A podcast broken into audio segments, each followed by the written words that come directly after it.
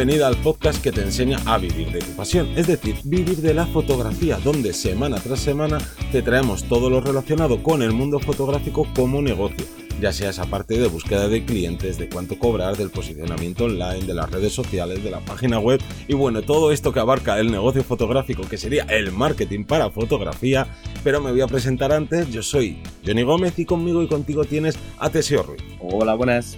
Estamos, bueno, ya habrás escuchado el cambio de sintonía, eso quiere decir que aquí estamos en épocas veraniegas y por tanto en verano no queremos parar, ya sabéis que llevamos aquí años eh, creando tanto el contenido de podcast como el contenido de los cursos y no paramos ni un solo día. Pero claro, sabemos que hace calor, por lo menos aquí en España, en otros países lo mismo estáis ahí con todo el frío, pero son las épocas veraniegas y entonces no queremos dejarte sin tu ración de conocimientos y de formación sobre el negocio fotográfico, pero esta vez lo vamos a hacer en píldoras más pequeñitas, para que tampoco, oye, pues no queremos generar que estés todo el rato trabajando durante tus vacaciones o durante ese periodo, que aunque no estés de vacaciones, pero bueno, como que tienen más ganas de hacer otras cosillas y, desconectar un poco. Así que el programa, el podcast, eh, la temática más bien que vamos a tratar en este es sobre algo que se ha viralizado estas dos últimas semanas, que es una inteligencia artificial que hace fotografías. Y claro, aquí empiezan a sonar las alarmas de, oye, que maldita tecnología nos va a quitar el trabajo, este es el fin de la fotografía y bueno, pues vamos a hablar de, esto y vamos a analizar esto realmente, ¿no? Más allá de estos titulares que, de clickbait que ayudan mucho a clicar o a viralizarse los distintos vídeos y publicaciones. Así que antes de entrar en materia, Teseo, cuéntanos qué pasa esta, esta semana en la academia. Bueno, pues esta semana en la academia estamos de estreno, tenemos dos nuevos cursos eh, enfocados a esas actualizaciones, esa necesidad de estar en constante evolución y crecimiento, como son un curso especializado de eh, Photoshop y otro curso especializado de Lightroom, donde vamos a ver todas las novedades, eh, sobre todo de cara de Lightroom. Ya sabéis, viene un poco a colación de lo que estamos viendo, ¿no? Las inteligencias artificiales, como la IA de Photoshop ha hecho con los neural filters y con otro tipo de, de selecciones, selección de objetos, eh, y el enmascarado automático una, nos está facilitando el poder editar zonas en concreto, el trabajo por zonas, que como siempre hemos llamado, pero de una forma mucho más específica, separándolo de forma automática con esa inteligencia artificial. Por un lado, como digo, con Photoshop, cómo aplicar todo eso, las últimas actualizaciones, y por otro lado, con la parte del Lightroom, esa bendita actualización desde el Lightroom 11 que llegó para quedarse por fin, desde lo que hemos pedido todos los usuarios, que era la posibilidad de tener el trabajo o con máscaras o con capas, ¿vale? A día de hoy no podemos trabajar con capas en Lightroom, pero sí con máscaras. Quiere decirse, podemos hacer diferentes selecciones en, la fotografía y modificarlas a nuestro gusto. Y como esto se aplica con la inteligencia artificial que, añade eh, la selección de sujeto, la selección de, cielos y luego el perfeccionamiento seleccionando por, por, luma, por luminancia, por color. Bueno, pues todas estas alternativas que repito están en las últimas versiones tanto de Lightroom como de Photoshop, eh, las tenéis muy bien explicaditas con ejemplos prácticos para que lo podáis aprender lo antes posible y mejoréis vuestro flujo de trabajo. Cuanto menos tiempo estemos editando, más tiempo eh, tenemos para nosotros, más rentabilidad le sacamos a nuestro trabajo y en general más felices vamos a estar. Y claro, y todo esto para los que seáis recién llegados, pues es que eh, la academia online de vivir de la fotografía funciona como un Netflix, como un HBO, en el que tú pagas una suscripción de 10 euros al mes y tienes acceso a todos estos cursos que estamos ahí ya eh, rondando los 40 cursazos y, y, no solo tienes acceso a todos estos cursos, sino a los futuros que vamos publicando. Y además, fijaros que es verano y no paramos, sino que encima publicamos dos cursos.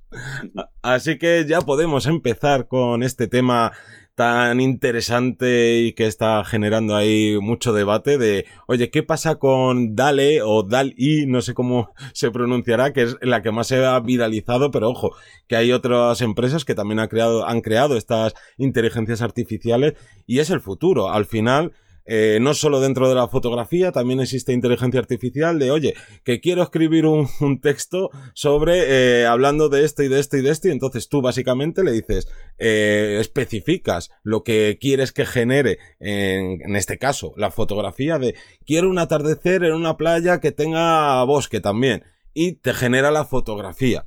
Y claro, esto al final de cuentas asusta mucho, porque dices, claro, si alguien con esta plataforma que es gratuita o cuando esto mejore en el futuro, aunque sea de pago, le va a salir más rentable que contratar a una fotógrafa, a un fotógrafo.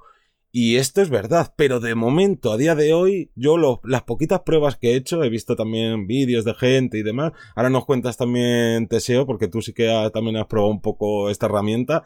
Yo lo que vi es que para paisajes o cosas así, como que sorprende y funciona bastante bien, pero claro, cuando ya le empiezas a, a pedir un poquito cosas más específicas, pues literalmente te aparecen truños. También es verdad que, claro, aquí por los, por los loles la gente empieza a poner de quiero ver a Steve Jobs eh, comiéndose una manzana. Y claro, ahí salen deformidades y cosas muy graciosas, pero que obviamente no, no tienen ningún sentido. No sé cuál ha sido tu experiencia con esta inteligencia artificial al final vamos un poco, vamos a hacer la práctica el más difícil todavía, como bien dices tú, cosas sencillas, tú pones eh, atardecer en playa viendo un barco o con un barco de fondo y te sale una imagen, más o menos que ahora veremos cómo, cómo crees imagen, ¿no? Si, le, si la crea de cero, si coge cachitos de otras imágenes, ahora hablaremos de eso, pero eh, tiendes a buscar el más difícil todavía.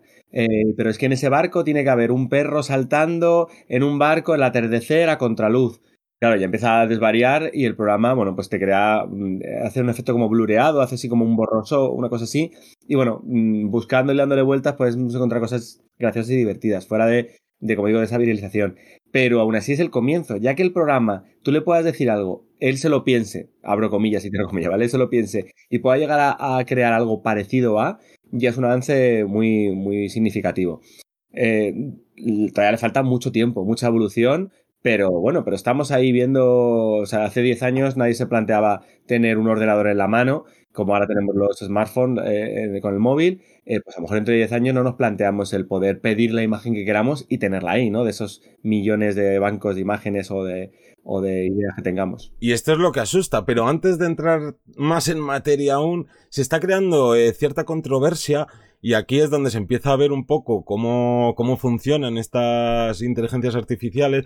Y es que hay fotógrafos que se están quejando de, oye, que yo o, lo han utilizado ellos o lo han visto en un vídeo y de repente han visto que la foto que ha creado esa inteligencia artificial es prácticamente calcada a la suya. Y es de, oye, aquí qué pasa, el copyright, los derechos de autor. Y claro, al final la inteligencia artificial tú necesitas como una base de datos de miles o millones de fotografías para que vaya entendiendo qué es lo que qué es lo que pide cada usuario y demás. Y claro, esto lo están haciendo con todos esos bancos de imágenes gratuitos que hay y lo que sucede es que, pues claro, al final tú le pides una playa en no sé qué, no sé cuántos, o una, una montaña, un acantilado, y lo que hace es tirar como, digamos, mmm, podríamos decir casi que de esos recuerdos, ¿no? De las fotos que ha ido analizando, y te hace, me imagino, como una especie de, de Frankenstein, que bueno, ya vemos como bien has dicho antes en Photoshop, que es de, bueno, y otras, y otros softwares de cámbiame el cielo, cámbiame esto, pues si eso lo puede hacer un programa, estas inteligencias artificiales también. Y ahí ya está viendo esos problemas de, oye, ¿qué pasa? Porque no solo están cogiendo imágenes de, de stock eh, gratuitos, sino también fotografías que sí tienen su copyright, que nadie las ha cedido a este tipo de bancos, como fotografías a famosos y demás. Y esto, oye, pues puede traer cola y de momento ya la está trayendo un poco. Pero la principal pregunta de, ¿no? Que sería, oye, ¿es el fin de la fotografía?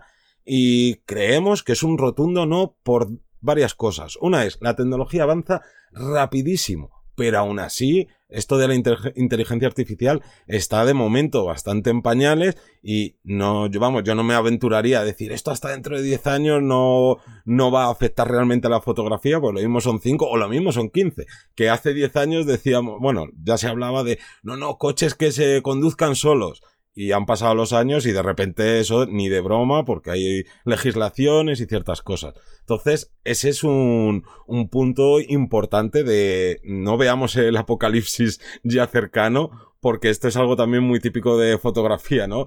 Yo recuerdo de hace ya años leer cosas y era, es el fin de la fotografía porque la gente ya no va a querer contratar a nadie porque va a tener en su móvil una cámara increíble, no sé qué, y hay cámaras increíbles y nos siguen contratando. Otra cosa sí. es que haya profesionales que a lo mejor trabajen parte de su trabajo con el móvil, pero eso no quiere decir que eh, a un profesional que se dedique a la fotografía le vaya a faltar trabajo.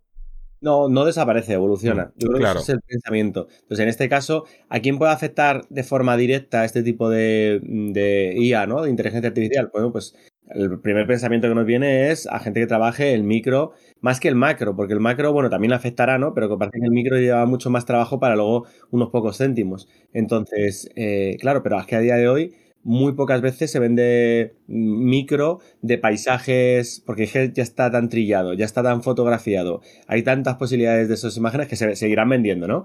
Pero aún así hay tanta mm, lista de espera, por así decirlo, ¿no? El destacar en el buscador y al final van a encontrar la, la primera página que busquen de micro eh, las fotos que ellos quieran dar un atardecer, hay tantísimos atardeceres que me da igual la IA, al final también se va quedando, te, va a tocar evolucionar y le vas a tener que dar una vuelta. Y a la IA a día de hoy no le, va a costar meter a una persona en concreto, a menos que le queramos en un plano en concreto y no sea una persona famosa. Esto es lo que decías tú.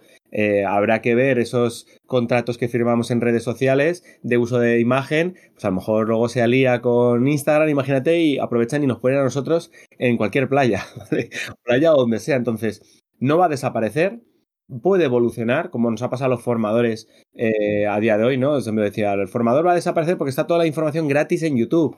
Bueno, sí, pero está y hay tanta que al final es un caos que la gente quiere a alguien que les enseñe y que les reduzca el tiempo. Pues en este caso va a pasar muy parecido. Claro, y no, y también hablamos de, de la calidad, porque yo lo que creo que a lo que va a afectar principalmente es a la fotografía de stock, tanto micro como macro y demás, por una sencilla razón. El día, que a lo mejor son 15 años, son 20 o yo que sé, o son 100 años, los que sean, pero va a llegar un punto en que esta inteligencia artificial funcione tan bien que eh, va a salir más rentable seguramente pagar una suscripción a esta inteligencia artificial y que te genere todas las fotografías que tú quieres que estar en estos bancos de imágenes que ya eh, los precios están tirados y cada vez pues se cobra menos y es, una vergüenza lo que están haciendo eh, las empresas. Pero esto de la inteligencia artificial todavía seguramente les haga abaratar costes. ¿y qué pasa? ¿por qué decimos en la fotografía de stock por una sencilla razón. En la fotografía de stock se busca eh, que no haya marcas, que la gente tampoco sea identificable, o la gente que consume o que compra este tipo de fotografías no necesita algo específico. Por tanto, le da igual que esa foto la haya hecho eh, fulanito en Barcelona a que haya, se la haya inventado eh, un software. En cambio, va a seguir habiendo gente que diga, oye, yo quiero una sesión de fotos para mí, o necesito actualizar mi book fotográfico porque soy modelo, porque soy actor, o porque me veo guapísimo y estupendo de la muerte y me apetece hacerme fotos. Ese tipo de trabajos nunca van a, nunca van a desaparecer, pero es que dentro de la fotografía, o más bien dentro de los clientes, digamos, eh, profesionales, ¿no? No son, eh, estos clientes B2B, de business to business, pues claro, si yo tengo un restaurante, yo no puedo coger y decirle, oye, eh, invéntate una hamburguesa con mi hamburguesa y no sé qué, no sé cuánto. O invéntate las fotos de mi local, ¿no? Ahí van a seguir necesitando a un fotógrafo, una fotógrafa que le haga las fotos y así podríamos poner millones de ejemplos de eh, empresas, ya sean grandes, autónomos, medianas, que necesitan fotos específicas de, eh, por así decirlo, de ellos o de su negocio. Entonces, no os preocupéis eh, si estáis, eh, no, más allá fuera de la fotografía de stock, porque no, no, no corre riesgo nuestros trabajos, incluso dentro de la fotografía de stock, aparte de que quedan años, pues una máquina nunca va a superar, o eso creo, al final a la inteligencia, a los conocimientos, a tal, van a funcionar muy bien pues para ese tipo, yo que sé, de, de e-commerce que venden productos de a saber dónde y que les da igual una imagen que 80. Sí, será una herramienta más. Al final no, no, profesional, sino es una herramienta extra más a sumar. Claro, así que nosotros creemos que hay que estar muy tranquilitos, que esto le quedan muchos años y que si tú te dedicas a fotografiar personas, a fotografiar empresas y a fotografiar este tipo, vamos, que al final es el 98% de, de la fotografía que se consume a nivel profesional o el 90%, pues no tenemos que tenerle miedo a esta inteligencia artificial. Yo os animo a que, a que lo busquéis eh, y hagáis alguna prueba, ponerle palabras a la inteligencia artificial, a ver hasta qué punto eh, podéis llegar a, a volverle loco. Sí. Así que nada, que nos despedimos, no sin antes dar las gracias a toda la gente que os suscribís, también a la gente que nos escucháis en podcast, ya sea en Apple Podcast, en Spotify, en Evo, en todos los podcatchers existentes y que como siempre, aunque sea verano, nos seguimos escuchando todos los lunes a las 7 de la mañana. Un saludo.